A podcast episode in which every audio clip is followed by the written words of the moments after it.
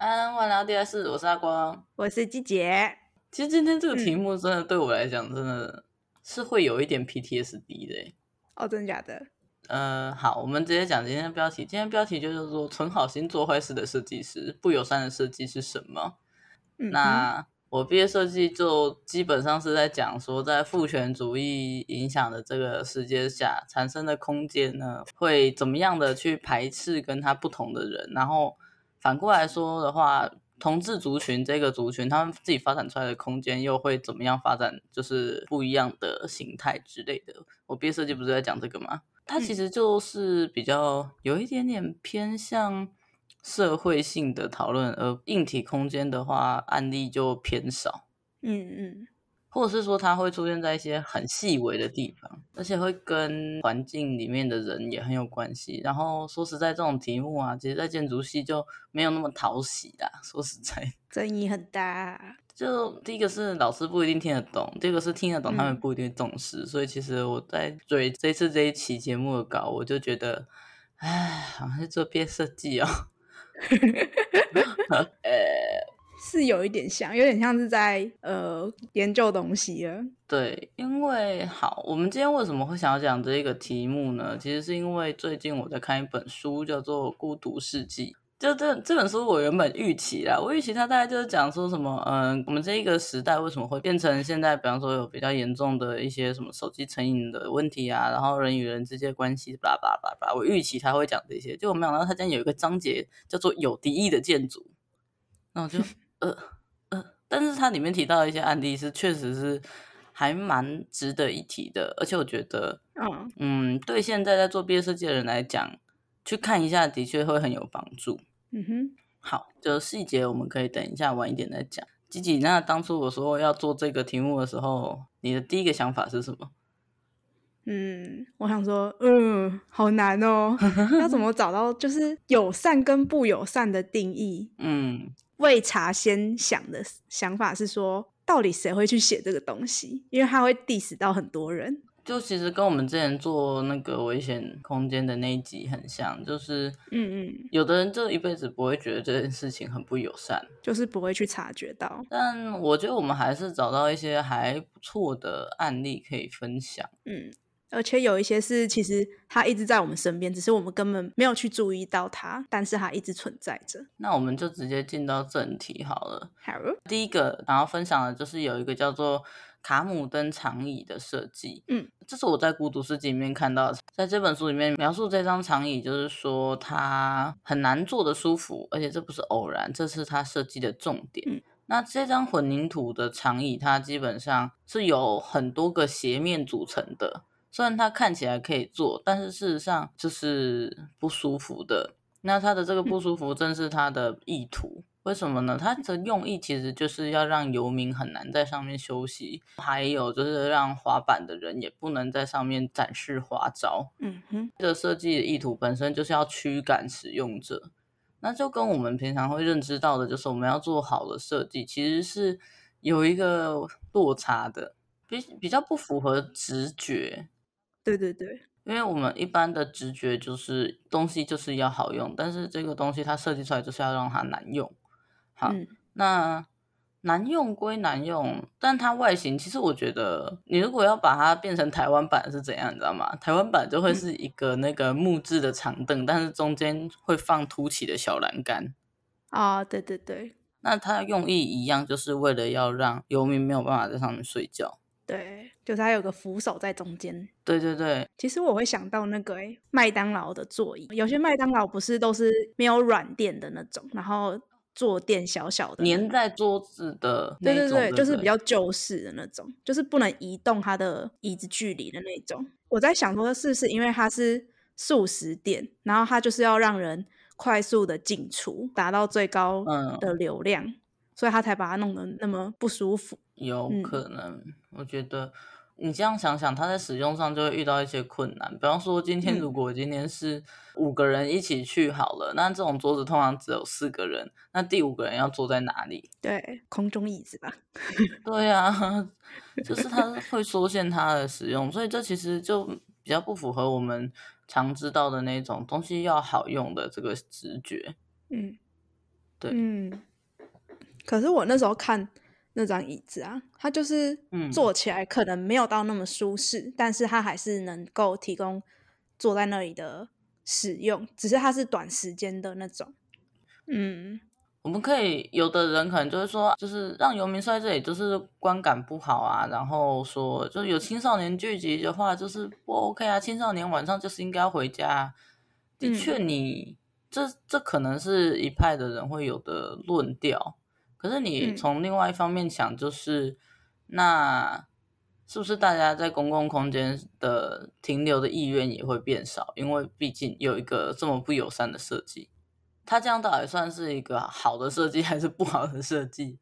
嗯，我觉得如果它的目的是，就是它真的是为了阻止游民啊，或是让人长时间待在那里使用的话，我自己会觉得它是一个好设计，因为它达到了它自己所设计的那个目标。嗯，只是它可能不符合大众对它的期望。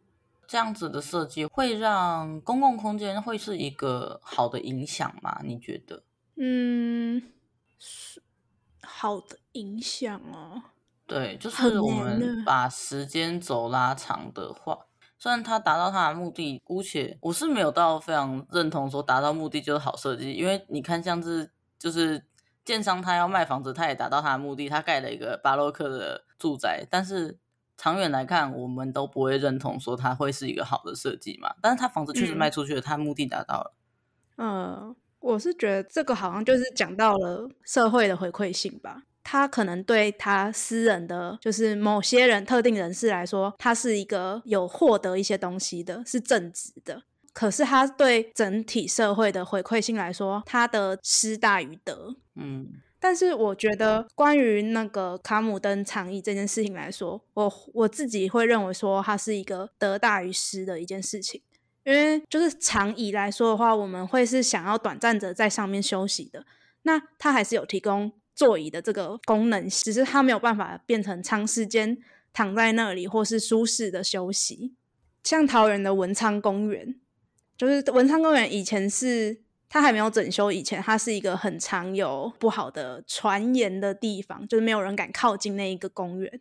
嗯，但是因为它现在有翻修过后。那边有提供一个环形的步道，它现在变得很宽广明亮，然后就是没有什么阴暗的角落嘛。以前是还蛮就是会有流浪汉聚集，所以其实就是我小时候就常被说那边尽量不要靠近，因为那也是一个就是危险的地方。对对对，红色红有点类似红灯区的交易场所这样子。哦，真的哦。对对对，现在我经过的时候会有看到父母带小孩去那边使用，因为那有游乐设施，也有一些跑步的小环，这样子可以在那里跑步，以及比较通风性的公共厕所这样子。嗯，对，所以我觉得，诶，因为我们那时候去的时候，不就发现说，它虽然看起来好像还不错用，但是其实没有什么可以坐的、坐下来休息的地方嘛。对啊，我们两个后来是在建筑物的落地窗旁边那个小台阶吃饭，对，很可怜。但是我觉得是说，嗯、虽然它没有提供我们坐的地方，但是它整体来说是有改善的。如果我们用那个比例来说的话，就是它可能失去了一部分的功能，但是它整体的使用感受的好是提升的。对，嗯，我是这么认为啦。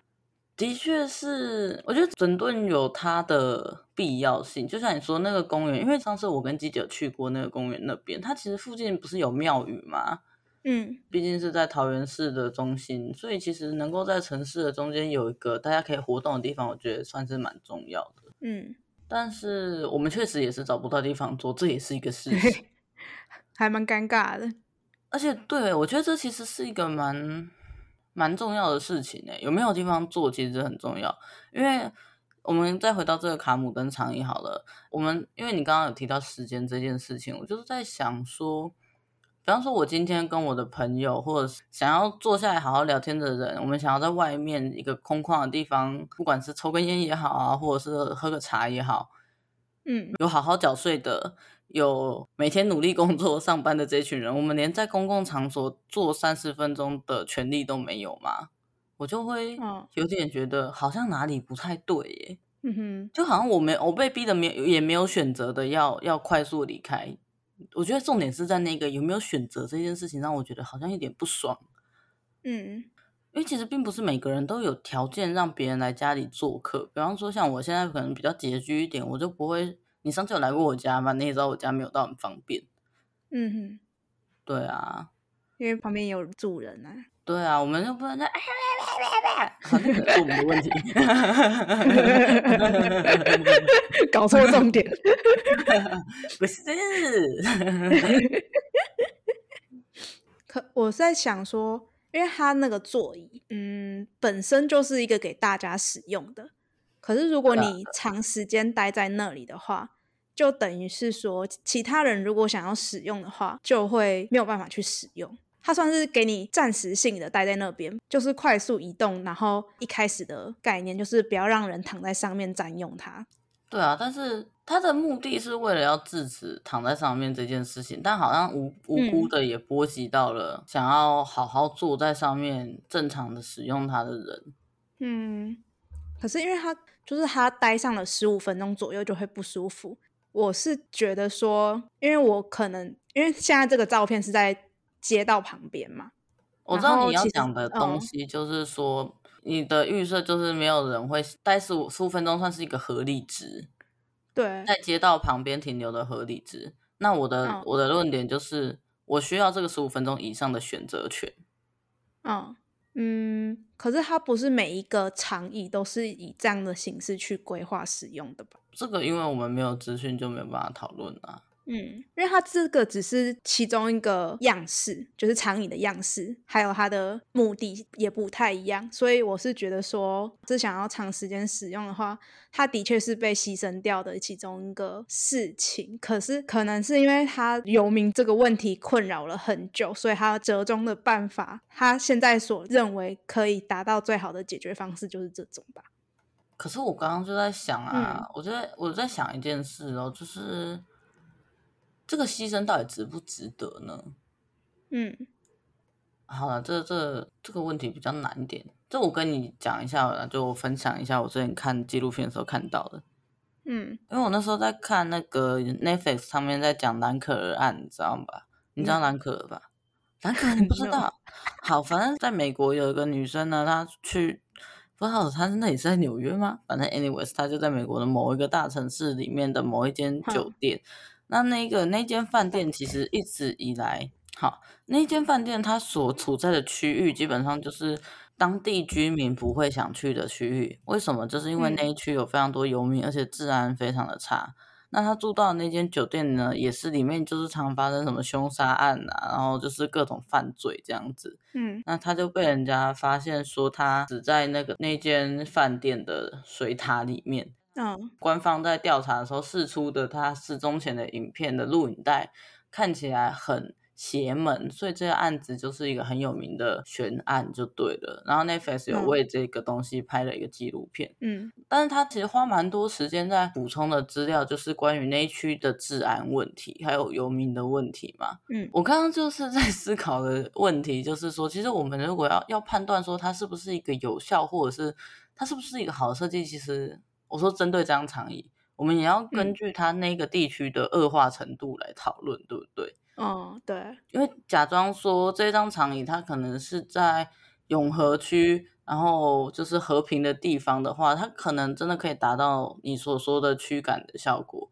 但是如果我们把它放到我刚刚所讲的那个地区的话，它是不是效果基本上就是等于没有用？嗯，就比较没有那么好了。对，那可以说的就是，所有那在街上游荡的那些住在街上的人，他们根本就不会屌你这个。嗯，的确啊。所以我刚刚突然想到这件事情啊，考虑的东西要比较多一点。嗯。对，如果要判断的话，因为这张长语毕竟它是属于比较尺度偏小的东西。嗯嗯。孤独世界里面，我比较惊讶的是有另外一个设计是专门驱赶青少年的。然后我就在想说，哇，原来原来在国外青少年是一种不是很受欢迎的品种嘛？虽然我也害怕青少年，当我年纪越来越大，我就越来越觉得那些然后年少轻狂啊，哦，好大声！对，我真的会觉得阿姨动没掉，你知道？对，可是先不要。就是嗯，那里面《孤独世纪》里面提到，就是说在费城啊，或者是美国的大都会区的娱乐中心外面啊，他们会加装一个叫做蚊子的小装置，嗯、因为它会上它这个小装置，它会发出只有年轻人听得到，而且会觉得很不舒服的高频声音。可是因为年长者，嗯、年长者会因为耳内的细胞死亡衰退而听不到这样频率的声音。嗯，青少年就会在这个区域待着就不会舒服，他们就会不想待在这里。我觉得蛮惊讶的，其实，嗯，因为台湾好像比较没有类似这样子的这种设施，对不对？对啊，台湾的小孩比较 peace。可是也不能这样子讲，就是有些时候我们，因为我们家在小巷子嘛，所以小巷子小巷子，你知道小巷子的路边就会有那个小朋友在打羽毛球，然后也会啊，我佛慈悲，想到就阿阿弥陀佛，阿弥陀佛。那你怎么看呢？驱赶青少年这件事情？嗯，可是因为我们也不熟悉，就是美国那边的文化性质。所以我觉得不好说，嗯、而且也会有点感受不到吧。对，我觉得我没有很切身的感觉到这件事情有它的必要性，是因为，嗯、呃，说句有点难过的话，就是台湾的娱乐中心都没有人去啊。那本身就是一个，就是你要有人群聚在外面，其实我觉得蛮难的，因为可能文化也不同，所以没有哎、欸。嗯，而且其实台湾闹事率不高啦，没有像美国那么高啊。就有啦，你不要这样讲。我们台中前阵子才出了一个，但是那个是有特殊背景啊。哦，就是应该说那个频率还有就是地点啊，地点。对，台湾青少年闹事的地点真的不会在什么娱乐中心。嗯，这是这也算是民族不同，所以无法理解的地方吧。对，没有错。可是我觉得在在下一个，因为我们前面讲的两个都是驱驱赶的案子嘛，在下一个，我觉得你应该会比较有感受，就是在于住家设计上面的一些负面的案子。哦，你说住家上面？对啊。你知道我看到这个案子的时候，我真的是哦会心一笑，不小心给他直接笑出来。哎、欸，你这个人就是最不适合去演单口相声的人，就是讲之前自己会很开心。哦，住，我真的不知道为什么，我看到别人 diss 那些男性建筑师，我就会很快乐。好，我们接下来要讲的东西比较算是跟住家有关吧？对，跟作家有关，但是要怎么说呢？他算是前面两个可能是意图对某些人就是发出拒绝的信号，就是有意识到吧？对，有意识到他就是要做这一件事情。嗯、对，然后，但是接下来这件事情比较类似是，I don't care，我没有注意到。不不不，我要直接用一个词，就是某些人自以为是的觉得这个东西很棒。对，应该说他们就只注重于他们想注重的事情，其他就 whatever，I don't care，就他只在乎他自己。对，而设计出来的东西。很很多那种名师，为了达到他的某一个目的，就会牺牲掉很多事情。你你不用再讲有些好不好？你就是要 diss 莱特啊，好爽哦！跟大家科普一下，莱特他嗯，在建筑史上比较有名的案子就是落水山庄。然后这个落水山庄，大概大家对它的评价就是，哇，它跟周遭的那个环境啊，非常的和谐，然后它的量体啊，什么什么的很有美感啊之类的，叭叭叭叭。嗯嗯，基本上就是你学建筑史一定会学到，然后一片吹捧。对，对，大家就捧它捧的爆炸。但是鸡姐看的那本书叫做《一种尺寸不能适用所有人》。对，就是这本书里面他提到了。莱特的这个落水山庄里面，他就是对他提出了一些质疑吗？或者是直接就是说，看你真的是超超烂的，在做什么啦？算是一些他他一直在犯的错误。对，就在 diss 他。哦，你可以开始。好爽啊！就是落水山庄，我们常看到就是说什么哦，他的那个食材啊用的非常好，然后居住空间非常的广阔，非常的大，这样子之类的。嗯嗯嗯。但是鲜少有人注意到说，说他的厨房是一个非常小的空间，大概不到五平大小。然后它是一个狭窄但是高度非常高的一个厨房空间，大家就会觉得说，哦，这个采光非常的诗情画意吧，因为它的采光在非常的高，就只有一个孔，听起来很梦幻。对，就听起来非常梦幻。但是你有想过在里面使用的人备餐啊、煮饭那些有多困难吗？而且重点是地板是用石头打造，就是不好去行走，豪华的。对啊，然后重点是因为它的空间很狭窄，所以你其实要去煮饭，大家都懂嘛，那么狭窄，动起来非常的别扭，不舒服。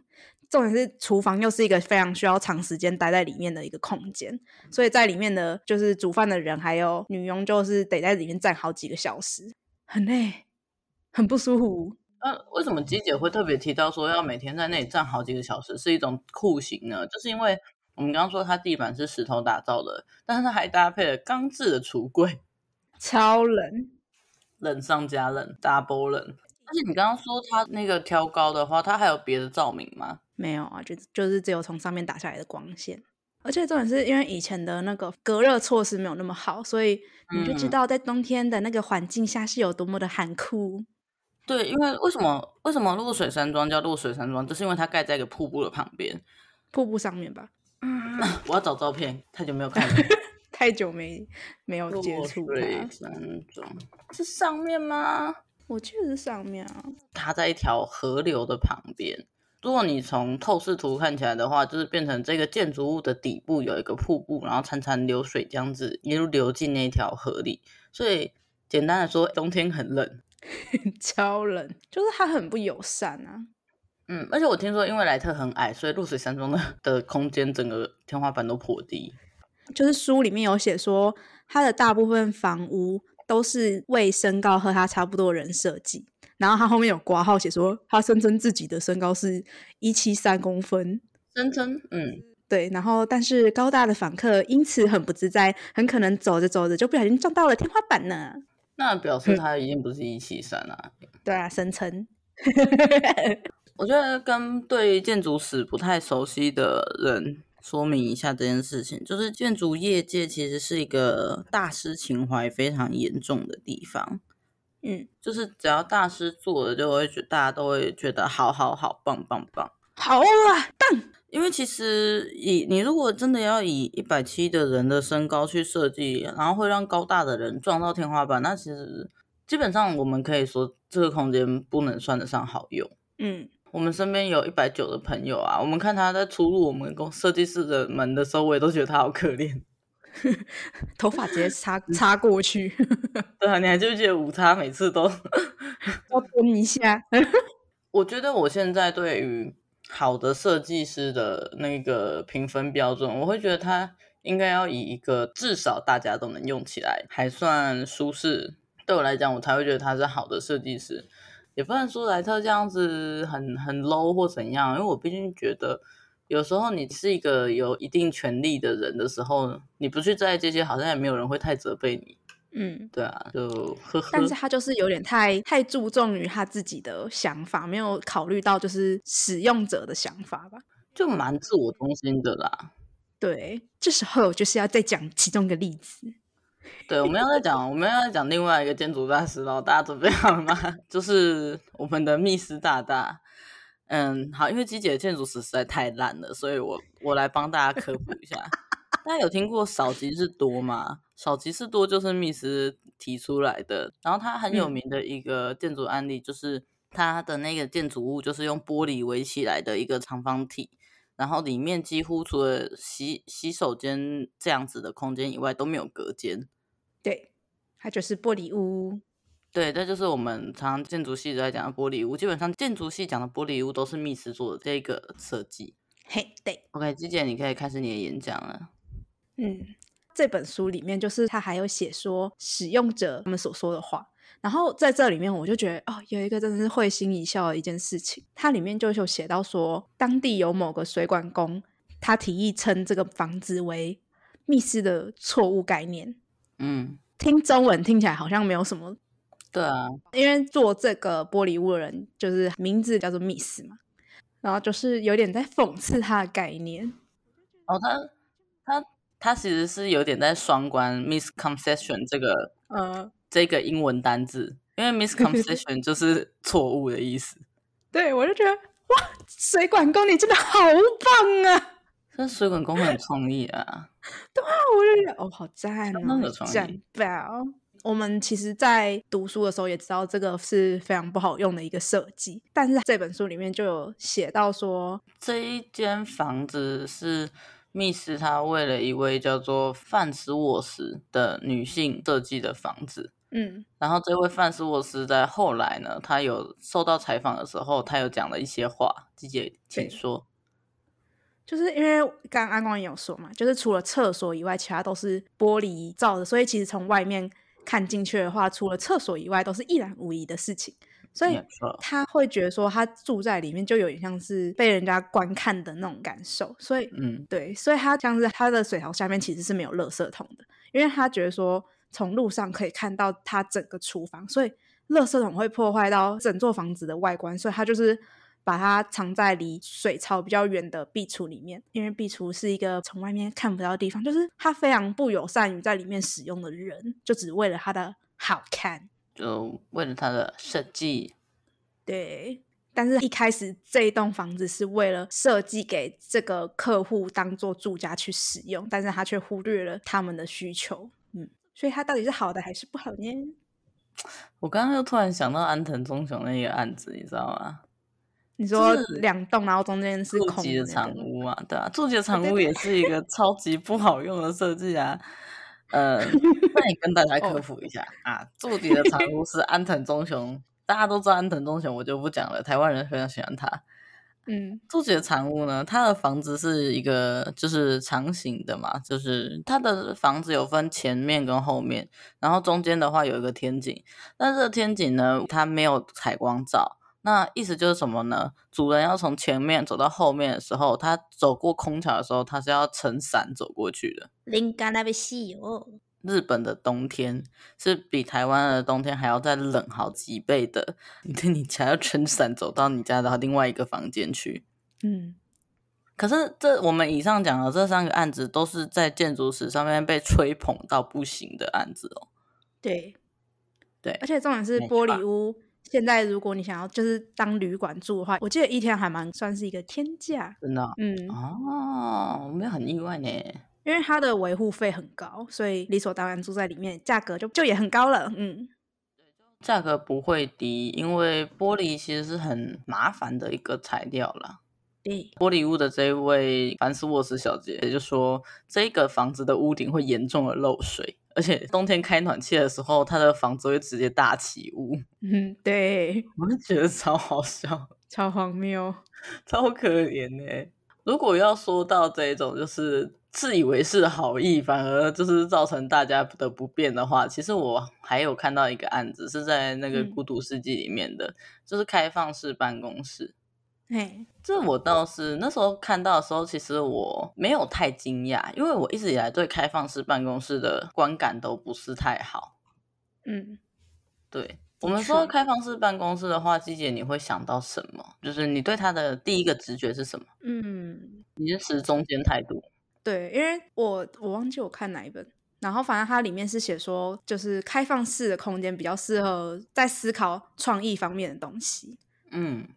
但是如果你是在做文件类的那些不需要去创新或是有创造力的方面的工作的话，在那里面你反而会容易分散注意，就是端看你要在这里做什么事情。嗯，我想要分享这件事情的原因，就是因为我们今天要假设的，把那个条件设的比较清楚，就是我们希望在里面做的事情，就是首先有长时间使用，一天八小时的使用它。会做一些，比方说非创作性的杂事，嗯，你会处理创作性的事情，也会处理非创作性的事情，哇，这种设计师会干的事情呢、啊？对，就是你有一些不只是创作的事物要处理的话，其实开放式办公室它书里面是这样子讲的啦。开放式办公室它其实大概是在一九六零年代的时候首次出现，那设计者就声称它是一种进步的设计概念。因为它呢，可以营造一种社交跟协作的工作环境，就是那种、嗯、你知道吗？毕竟我看到你，你也看得到我，我们两个一，他、嗯、的初衷也许就是希望说借此让人的连结性更强，嗯，这是他的初衷嘛。《孤独世纪》里面这本书他说啊，其实事实上这样子的办公室，它特别容易造成疏离感。嗯，怎么说呢？嘿，怎么说呢？是因为其实，呃，首先有一个很直觉的东西，这个讲的大家都知道，噪音。嗯嗯。第二个是别人的活动，他会不自觉的对你是一种影响。对，那是会造成一种干扰的。然后，所以我们刚刚讲到嘛，别的人对你是一种干扰，噪音也会是一种干扰。某个人打键盘，哇，这个我超有感的。然后隔壁桌的对话 顺便要 diss 一下凯玉哥，有没有？对，它会让你更难专心，然后还要费更大的力气去完成你的工作。这其实是开放式办公室，它的结果跟它的预期是很不一样的。嗯，这可能就是为什么。就是 K 书中心都是一格一格的，就是减少你的视野上的分心，然后又可以有自己的私人空间感。对，然后其实我刚刚又在想一件事情，就是其实以金大建筑系来讲，嗯，我们的工作室一开始的时候都是开放式办公室。对，一开始进去的时候都是，可是你有没有发现，后来慢慢发展成都是变成隔间？嗯，就自己开始沥青自己范围的城墙。对，我们会做很多城墙挂布，然后因为建筑系很很喜欢动手做，所以就会有很多什么设计架，就是在桌子上面再加一个类似桌子的东西，去收纳你那些就是永远不会再碰的模型。嗯，就慢慢的变成屏障的空间了。对，那我就会觉得，其实这是一个就是追逐本能的过程，就是你一直都会以为就是开放式空间是好，但是你后来默默的，你的行为跟你的以为就是完全是走相反的路。这其实就算是一个演变吧，就是人需要什么，他们他们就会自己自己去把它弄出来了。比方说，以前在五年级都会搬到地下室的玻璃屋去，然后你就会发现，所有的玻璃屋后来都被纸贴起来了。就是人看得到、看看得进去的地方，就会被贴东西贴起来，让你看不进去。对，我们不要说全部，但是至少视线高度的地方，全部都会被贴起来。嗯，对。不然很尴尬，我又不是动物园，我才不想让别人看到我电脑荧幕嘞。对呀、啊，当我在看什么东西都被你发现呢。对，嗯、呃，我觉得这也是开放式办公室也是一个美丽的误会啦。就虽然我以前会觉得，就是因为东海的工作室就是真的是开放式工作室了。嗯哼，因为东海它是一阶一阶，像演讲厅的那一种感觉，有点像阶梯教室那样吧。对对对，它有点像阶梯教室那样，然后年级越高就越上面，嗯、但是其实真的是十分的吵，而且很没有隐私。嗯，但我以前有正年轻时候有羡慕过说，说哇，人家的工作室好下趴哦，但我现在完全不会，我觉得真的真的很吵，太多人挤在一个空间里了。对啊，感觉超痛苦的，就比较适合开会吧。对，我觉得如果是这样子的工作室的话，蚊子哥应该会被乱刀捅死啊！没有啦，没有可能，可能说他是他是低低年级的话，可能上面有很多东西往他头上飞吧。他可能要戴安全帽比较安全哦。对，没错，想起来愤怒的正义铁拳。没有，那是他们爱的关心。不要惹火建筑系，我们真的太多危险的东西了。而且尤其是疲惫的时候，根本神志不清，手上拿什么就往下丢了。是啊，而且我跟你讲，还有另外。另外一件事情是，其实当人就是你虽然会以为有隔间会是一个造成彼此隔阂的的设计，对不对？但是其实，呃，有研究显示说，其实，在有这样子个人空间的办公室，因为我们讲都是以长期为主的嘛，嗯，那当你有地方可以可能贴你的 idol 的照片，放你小孩的照片，然后就是布置成你喜欢的样子，嗯的。这样子的事情，其实会让整个办公室里面的那一种，那叫做团结度反而会上升，然后对于这个地方的认同感也会上升。嗯嗯嗯，对，这其实是跟我们直觉蛮不一样的事情。应该算是把自己的东西放在那边，你就会有一种归属感了。对，就是那种安定感，可能也是一个影响吧。嗯，其实开放式办公室没有不好，只是看你怎么去运用它啦。就是看你的取向啊，因为其实我，但我觉得现在的企业当然都还是希望这个人可以在这边待个一年两年这样子。嗯，因为其实你知道，我每次看一些很新的公司，然后他们也都是开放式的的时候，其实我真的觉得压力好大哦。对呀，可能比方说我跟你面对面，然后我们两个背后都是走道的时候，其实我并不觉得那是一个很好的设计。压力很大。其实我觉得面对面还好，因为你中间有电脑萤幕可以隔着。可是你后面是走到，就是你的背后会凉飕飕，没有安全感。对啊，而且你要随时防止老板偷袭。对，就觉得 随时都被监视着。对啊，压力很大。可是我觉得开放式办公室做得好的案例是 Google 公司。是吗？怎么说？嗯因为他们的工作环境很大嘛，就是他们空间很大，所以他们可以自行挑选说他们想要在哪一个空间里面去办公这样子。他们有些办公空间就是有跑步机啊，然后你可以带着你的电脑，然后在跑步机上面就是慢慢的走，然后在上面工作。或者说你如果要讨论的话，他们也有办公室可以供你们在里面使用讨论这样子。应该说他们有很多。开放式的办公室也有隐蔽式的办公室，只供你去选择。所以，如果你的选，嗯、所以在这种很多选择底下的话，我觉得开放式办公室是好的。但是，如果你做文书类型的，但是你是在开放式办公室，那它就是不好的啦。嗯，其实不得不说，像我们以前不是会帮腔嘛？对啊，在白色走廊上帮腔，那个基本上也是一个很开放的空间。可是。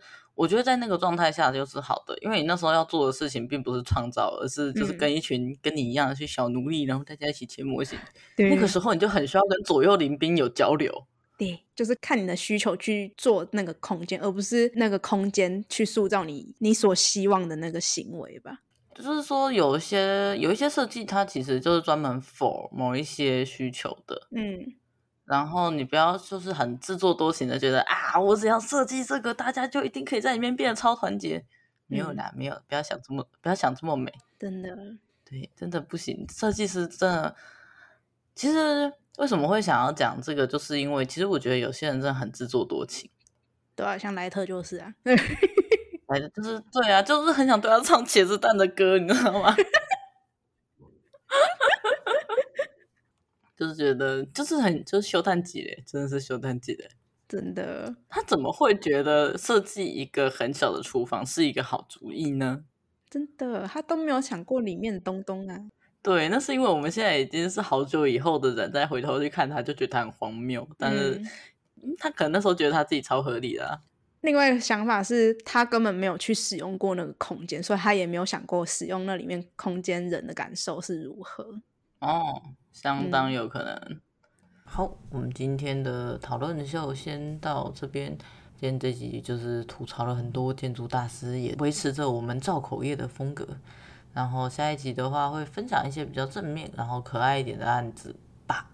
OK，如果对这个话题有兴趣的话，就不要忘记继续收听下一期的节目。然后今天就先到这边，先做一个结尾。大家啵啵。